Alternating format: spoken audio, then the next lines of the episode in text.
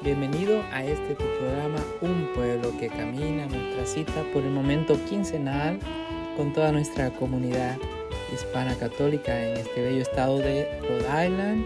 Un bendecido año nuevo para todos. Oramos por todos aquellos que todavía están pasando por esta ola del COVID, los tiempos de Navidad y Año Nuevo, de muchos, muchos contagios realmente. Sabemos, casi en todas nuestras familias escuchamos de gente que está enferma, ¿no? Entonces, gracias a Dios, aparentemente no es tan fuerte como el año pasado y esperamos que todos puedan sobrevivir. Tenemos un programa con mucha variedad, mensajes del obispo, del Papa Francisco, tenemos también eventos la escuela de formación que ya comienza, la, la misa altagraciana, la misa de respeto a la vida, en fin, tenemos bastante, bastante cosas interesantes en este programa, así que mantente en línea y comparte este programa, eh, el enlace de este programa en tus grupos de WhatsApp, en tus grupos de mensajería, con amistades. Tratamos que este programa sea educativo, informativo y también que te llene de inspiración demasiadas malas noticias tenemos por todos lados. Queremos que este programa sea de buenas noticias, buenas nuevas y que sea de inspiración que alimente tu fe y tu familia.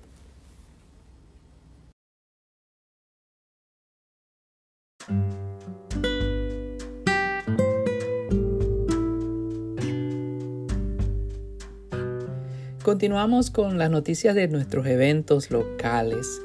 Guarda la fecha, el sábado 19 de marzo se llevará a cabo la convocatoria anual de formación en la fe. En esta oportunidad comenzaremos con la Santa Misa en la Catedral de San Pedro y San Pablo, seguida por tres sesiones generales que se llevarán a cabo en el Auditorio Bishop McVinney y en el Salón de la Catedral. También habrá misa, conferencias, música, terminando con adoración al Santísimo. También eh, queremos con mucha alegría comentar que ya este sábado 22 de enero comenzará la Escuela de Formación de Servidores de la Renovación Carismática Católica de la Diócesis de Providence. Esta escuela es para todos aquellos que sirven en los grupos de oración, que son parte de los equipos y que ya han realizado los seminarios de vida en el Espíritu y el curso de crecimiento. Estamos pidiendo el curso 1 y 2, pero hemos hecho una excepción y por lo menos aquellos que han hecho el curso de crecimiento 1 podrán participar y comenzar la escuela este año. Ya este fin de semana que viene estamos ya cerrando las registraciones. Podemos recibir registraciones hasta el lunes 17 eh, de enero. Así que si necesitan más información, visiten nuestra página de Facebook donde tenemos el flyer. También tenemos un enlace para que puedan bajar la registración. Tenemos excelentes maestros y será una gran oportunidad para que tú puedas crecer en tu liderazgo, aprender más sobre la Biblia, sobre las enseñanzas de la iglesia, los documentos de evangelización del Papa y en fin, eh, a lo largo de cinco niveles. Al final recibirás un certificado en una ceremonia especial con el obispo, así que será algo oficial que estamos haciendo a nivel diocesano. Así que visita nuestra página de Facebook para mayores detalles y ya regístrate este fin de semana porque ya cerramos el lunes las registraciones. También mañana sábado 15 eh, de enero tendremos la misa anual por el respeto a la vida a las 9 de la mañana en la Catedral de San Pedro y San Padre. El obispo Thomas Tobin será el celebrante y el padre James Ruggeri será el homilista. También hay una imagen misionera de la Virgen de Guadalupe que está viajando por toda la diócesis. Visita nuestra página de Facebook donde puedes encontrar el calendario y ver en qué iglesia va a estar para que tú puedas eh, ir y participar de, de, este evento, orar frente a la imagen de la Virgen y pedir su intercesión por alguna necesidad que tú tengas. También queremos comentar lamentablemente que el viaje a Washington DC, el bus, tuvo que cancelarse porque no habían suficientes personas. Es un gasto bastante grande rentar un autobús y lamentablemente este año por el COVID y otras circunstancias muy poca gente se registró, así que se tomó la decisión de cancelar el viaje por este año. Esperamos que el año que viene pueda hacerse. También El viernes 21 de enero a las 7 de la noche será la misa a la Virgen de la Altagracia en la Catedral de San Pedro y San Pablo. La Virgen de la Altagracia es la madre espiritual del pueblo dominicano. El celebrante este año será Monseñor José Dolores Grullón Estrella, obispo emérito de la diócesis de San Juan de la Maguana en la República Dominicana. Habrán confesiones, rezo del rosario a partir de las 5 de la tarde. Organiza Comité Nuestra Señora de la Altagracia de Rhode Island. Para mayor información, llame al 368-6955 o al 781-4481, repito, 368-6955, 781-4481. Finalmente también queremos compartir que existe asistencia financiera de los fondos Cabrini para ayudar a familias que trabajan con el cuidado infantil en guarderías con licencia o también en las escuelas católicas para los programas de antes o después de la escuela. Para mayor información, comuníquese con Fátima García llamando al 421-7833, extensión 223, 421-7833, extensión 223. Al mismo tiempo, también hay fondos de la campaña Mantenga la calefacción encendida para ayudar a personas que tienen problemas. Se le ha juntado eh, los biles de calefacción y no tienen manera de pagarlo. Eh, puede llamar al 421-7833, extensión 207, 421-7833, extensión 207 para mayor información sobre los requisitos de este programa. Y eh, continuamos con nuestro programa. Vamos a una pausa musical.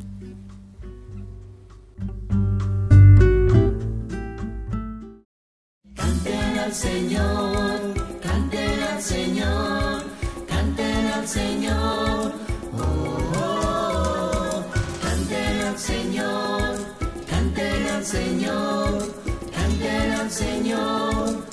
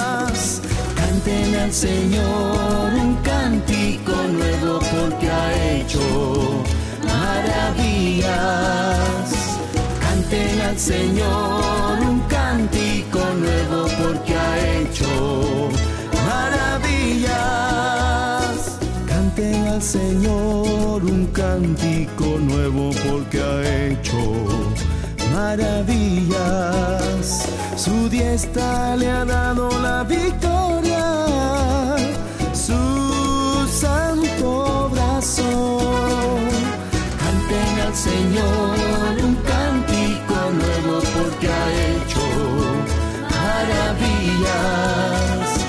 Canten al Señor un cántico nuevo porque ha hecho maravillas. El Señor da a conocer su victoria. Revela a las naciones su justicia. Se acordó de su misericordia y su fidelidad en favor de la casa de Israel.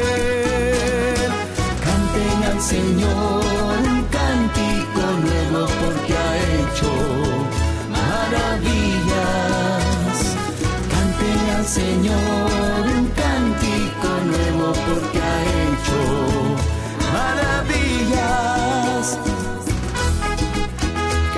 al Señor un cántico nuevo porque ha hecho maravillas. Que toquen las guitarras para el Señor, con clarines y al son de trompetas, aclamen al Rey y Señor. Que toquen las guitarras para el Señor, que suenen los instrumentos. Con clarines y al son de trompetas, Señor. Canten al Señor un cántico nuevo porque ha hecho maravillas. Señor un cántico nuevo porque ha hecho maravillas. Canten al Señor, canten al Señor, canten al Señor. Oh, oh, oh. canten al Señor, canten al Señor, canten al Señor. Oh, canten al Señor, canten al Señor, canten al Señor. Oh.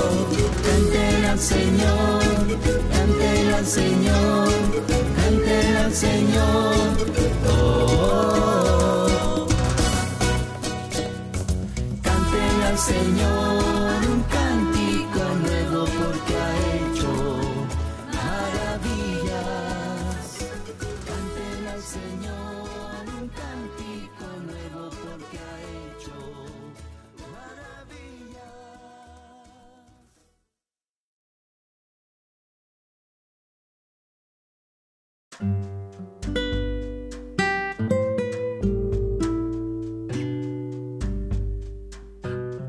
Continuamos con algunos mensajes de nuestro obispo, el obispo Thomas Tobin, que publica a través de su cuenta en Twitter. Eh, estos mensajes también los puedes recibir cada 15 días, los traducimos y los ponemos en el boletín diocesano. Estamos sacando un boletín diocesano a través del internet que tú lo recibes en un correo electrónico en tu teléfono, en la comodidad de tu teléfono. Así que te invitamos a que te registres para que recibas este boletín directamente. Puedes encontrar la hojita de registración en nuestra página de Facebook. Y dijo el, señor obispo Tobin al concluir, el 2021 quiero agradecer a todos aquellos que han apoyado la diócesis de Providence personal, espiritual y financieramente. En este año hemos tenido muchas bendiciones y también algunos desafíos, pero a pesar de todo usted ha estado con nosotros. Que Dios le bendiga y le recompense en el 2022. Y también el obispo comparte que dice que recibió una carta de Navidad donde dice una persona, he descubierto que cuando las cosas parecen más oscuras y difíciles, es exactamente cuando la presencia de Dios se encuentra más clara y más profundamente en esas circunstancias desafiantes. Solo tenemos que encender las luces de nuestros corazones para verlo. También el obispo Tobin publicó el 4 de enero un mensaje que dice al responder a la crisis del COVID me parece que debemos hacer cuatro cosas. Dice vacunarnos si usted es elegible, no se asuste y viva lo más normalmente que pueda. Sea paciente, dice tercero, con las opiniones y emociones de los demás sobre este tema tan difícil. Y cuarto, finalmente orar fervientemente para que Dios nos libere de esta terrible pesadilla. Y el 22 de diciembre, el obispo publicó los católicos de Rhode Island que asistan a misa este fin de semana, con pocas excepciones, deben planear usar una mascarilla. Tal vez sea un poco inconveniente, pero se les, no les impedirá celebrar el nacimiento del Señor, estar con la comunidad de fe, escuchar la palabra y recibir la Sagrada Eucaristía. Entonces, Él nos está aconsejando no usar las máscaras. Miren, yo les comparto un pequeño testimonio, ¿no? Eh, a comienzos de diciembre, un muchacho de, del coro americano llegó a la misa, él estaba contagiado, no lo sabía, y estábamos cantando todos ahí y casi nadie estaba usando máscara. Después de esa misa, tres personas que estaban al lado, adelante de él, una persona que estaba a su derecha, atrás estaba mi esposa y mi hija Grace, todos ellos se contagiaron. Y las únicas dos personas que no nos contagiamos fue una señora del coro y yo que estuvimos con las máscaras puestas durante la misa. Entonces tal vez las máscaras no protegen de todo, pero ofrecen cierta protección. Entonces es prudente que, como dicen los expertos, que cuando salimos en reuniones en grupo, en la iglesia, en, alguna reunión, tal vez alguna clase que estamos tomando, llevarse su desinfectante en su mano y desinfectese constantemente las manos y use las máscaras. Tenga mucho cuidado si saluda a alguien a dar la mano o toca la puerta o está tocando algo donde pueda estar contaminado. Después usted se lleva esos dedos a los ojos o a la boca y ahí es donde se enferma. Entonces si usted se está desinfectando o lavando las manos con jabón y usa la máscara apropiadamente y tiene que ser una máscara eh, por lo menos la triple, la máscara quirúrgica o la, si quiere más seguridad, las las otras, eh, esas NK, no me acuerdo el nombre, pero, pero no las de tela. Las de tela casi no ofrecen mucha protección. Se ven bonitas, pero realmente no protegen mucho. Así que un pequeño consejo de este humilde servidor. Sigamos los consejos del obispo y protejámonos y protejamos a otros. Y continuamos con nuestro segmento de El Santo de la Semana.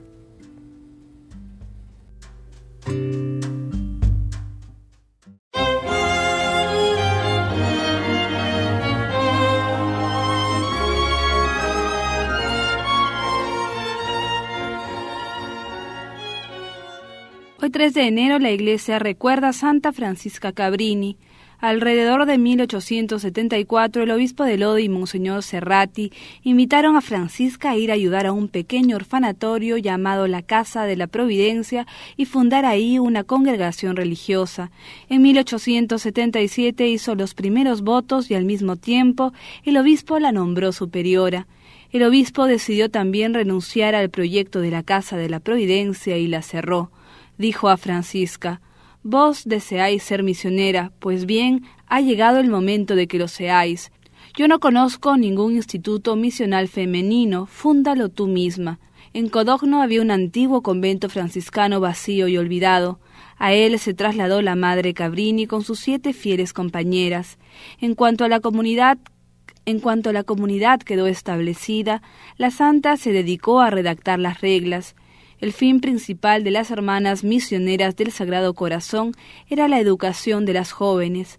Ese mismo año el obispo de Lodi aprobó las constituciones. Dos años más tarde se inauguró la primera filial en Gruello, a la que siguió pronto la Casa de Milán. Las constituciones de las Hermanas del Sagrado Corazón fueron finalmente aprobadas en 1907. Para entonces la congregación tenía ya más de mil religiosas establecidas en ocho países. Santa Francisca había hecho más de cincuenta fundaciones, entre, entre, las que se encontraban escuelas gratuitas, escuelas secundarias, hospitales y otras instituciones. La madre Francisca Javier murió absolutamente sola en el convento de Chicago el 22 de diciembre de 1917. Fue canonizada en 1946. Su cuerpo se halla en la capilla de la Cabrini Memorial School de Fort Washington, en el estado de Nueva York. Fue la primera ciudadana americana cuya santidad fue públicamente reconocida por la Iglesia mediante la canonización.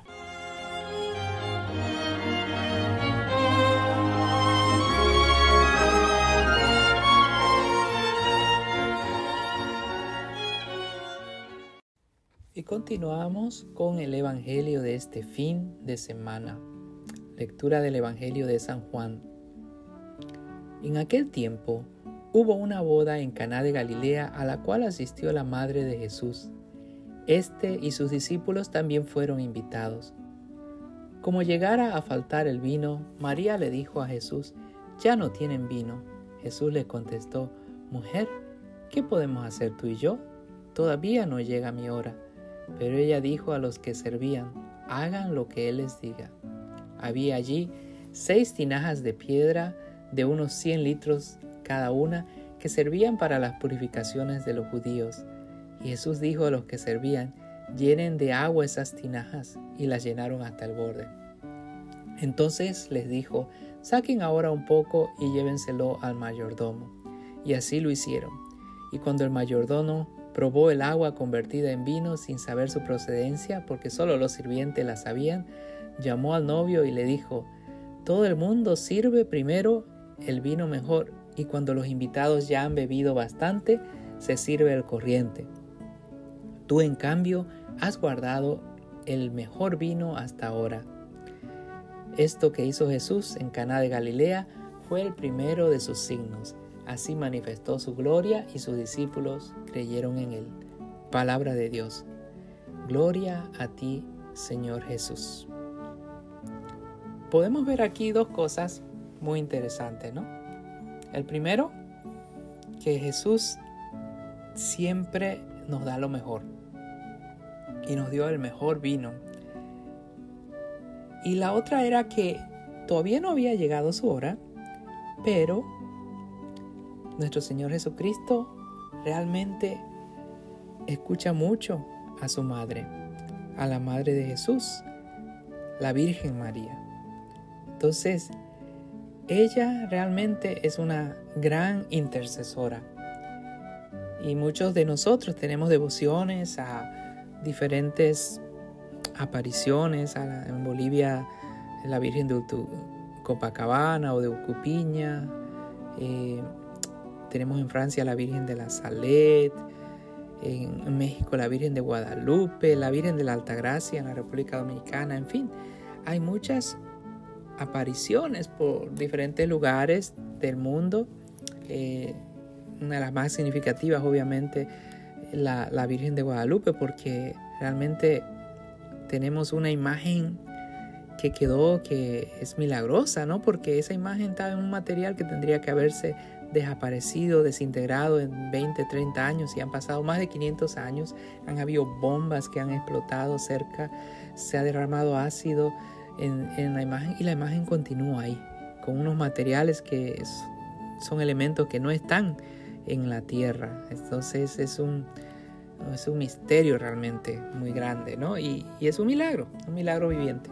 Entonces nosotros podemos ver que el Señor nos da lo mejor y también que su madre eh, tiene, tiene un gran poder de intercesión. ¿no? Entonces, los que somos devotos a la Virgen podemos rezar por su intercesión como lo hacemos siempre, ¿no? Cuando rezamos el rosario, cuando rezamos el Ave María, pedimos ruega por nosotros, Santa Madre de Dios, ruega por nosotros. Y en este momento eh, quiero orar especialmente por todos aquellos que están sufriendo enfermedades y especialmente eh, orar por, por el diácono Vicente Cabán, que ha estado un poquito delicadito con algunos problemas de líquido en los pulmones. Este, justamente hablaba con él esta mañana y necesita de nuestro apoyo y de nuestras oraciones. Así que si tú conoces al diácono, pues llama a su familia y, y él está fuera del trabajo, así que ve qué puedes hacer para colaborar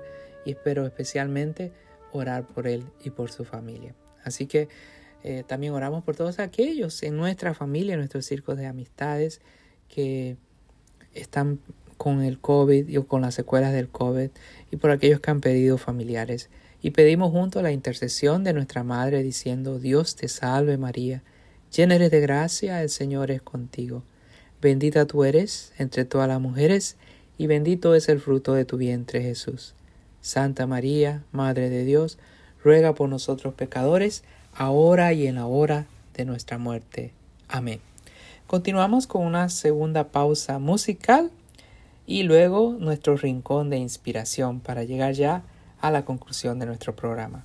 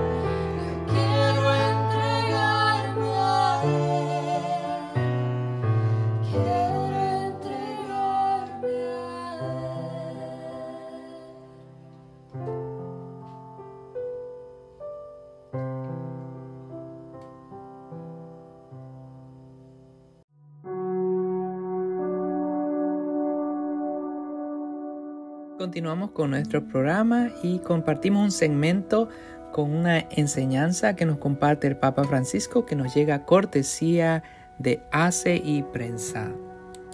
El Papa Francisco dijo que hay una gran urgencia de paternidad espiritual.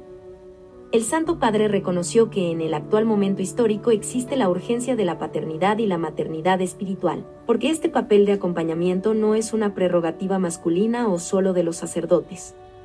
El Papa Francisco dijo en una entrevista concedida a El Observatore Romano que hay una gran urgencia, en este momento histórico, de relaciones significativas que podríamos definir como paternidad espiritual, pero permítanme decir, también maternidad espiritual, porque este papel de acompañamiento no es una prerrogativa masculina o solo de los sacerdotes. En esta línea, el Santo Padre reconoció que hay muchas religiosas buenas, muchas consagradas, pero también muchos laicos que tienen una gran experiencia que pueden compartir con otras personas, y añadió que en este sentido, la relación espiritual es una de esas relaciones que necesitamos redescubrir con más fuerza en este momento histórico, sin confundirla nunca con otras vías de naturaleza psicológica o terapéutica. Asimismo, el Papa dijo en la entrevista publicada este 13 de enero que la paternidad espiritual es muy a menudo un don que nace sobre todo de la experiencia, ya que un padre espiritual puede compartir no tanto sus conocimientos teóricos, sino sobre todo su experiencia personal. Solo así puede serle útil a un hijo. Tras reconocer que así como la paternidad no es algo que se da por descontado, no se nace padres, como mucho uno se convierte en ello, el Papa señaló que del mismo modo ocurre a un sacerdote, que no nace ya padre sino que debe aprenderlo un poco cada vez, a partir sobre todo del hecho de reconocerse hijo de Dios, pero también hijo de la Iglesia. El Santo Padre afirmó que la Iglesia no es un concepto abstracto, es siempre el rostro de alguien, una situación concreta, algo a lo que podemos dar un nombre bien preciso. Nuestra experiencia de fe surge siempre del testimonio de alguien. De este modo, el Papa indicó que la vida espiritual no es diversa de la vida humana. Si un buen padre, humanamente hablando, es tal porque ayuda al hijo a convertirse en sí mismo, haciendo posible su libertad y empujándole a las grandes decisiones. De igual modo, un buen padre espiritual lo es no cuando sustituye la conciencia de las personas que se confían a él, no cuando responde a las preguntas que estas personas se llevan en el corazón, no cuando domina la vida de los que le han sido confiados, sino cuando de manera discreta y al mismo tiempo firme es capaz de indicar el camino, de ofrecer claves de lecturas diversas, ayudar en el discernimiento. Una de las características más hermosas del amor, y no solo de la paternidad, es, de hecho, la libertad. El amor genera siempre libertad, el amor nunca debe convertirse en una prisión, en posesión. José nos muestra la capacidad de cuidar de Jesús sin adueñarse nunca de él, sin querer manipularlo, sin querer distraerlo de su misión, advirtió el Papa. Por ello, el Santo Padre dijo estar convencido que la relación de paternidad que José tenía con Jesús ha influenciado tanto su vida hasta el punto de que la futura predicación de Jesús está plena de imágenes y referencias tomadas, precisamente del imaginario paterno. Jesús, por ejemplo, dice que Dios es Padre, y no puede dejarnos indiferentes esta afirmación, especialmente si pensamos en la que ha sido su personal experiencia humana de paternidad. El pontífice concluyó explicando que la característica de José de saber hacerse a un lado, su humildad, que es también la capacidad de pasar a un segundo plano, es quizá el aspecto más decisivo del amor que José muestra por Jesús. En este sentido es un personaje importante, me atrevería a decir que esencial en la biografía de Jesús, precisamente porque en un momento determinado sabe retirarse de la escena para que Jesús pueda brillar en toda su vocación, en toda su misión.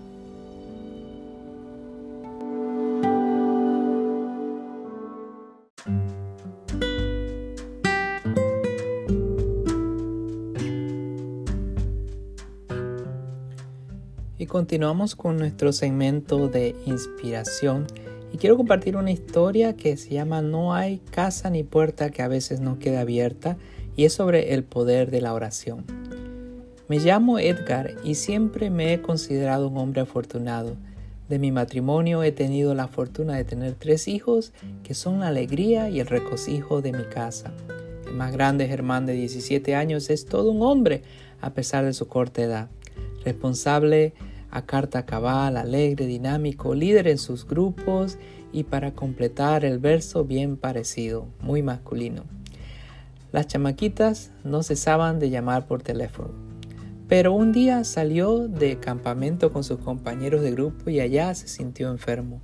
Sus compañeros creyeron que era algo pasajero, dada su fuerte condición física y su juventud, pero bruscamente comenzó con un fuerte dolor de cabeza, rigidez en la nuca y pronto le llegó la fiebre y náuseas, vómitos que no le paraban. Me lo trajeron prácticamente inconsciente. Así ingresó al hospital y no reaccionaba. Nosotros estábamos inconsolables, no podíamos soportar que el mejor de nuestros hijos de pronto se viera apartado de nuestro lado, y mi rabia llegó al culmen cuando el doctor pretendió que firmara para la donación de órganos de mi hijo en caso de que falleciera. Me pareció monstruoso lo que el doctor me proponía y lleno de coraje me dirigí a la iglesia más cercana porque yo quería gritarle a Dios su ingratitud y decirle que si no le dolía ver a esta familia tan destrozada. Cuando llegué, proclamaban algo que aún en ese momento me pareció absurdo.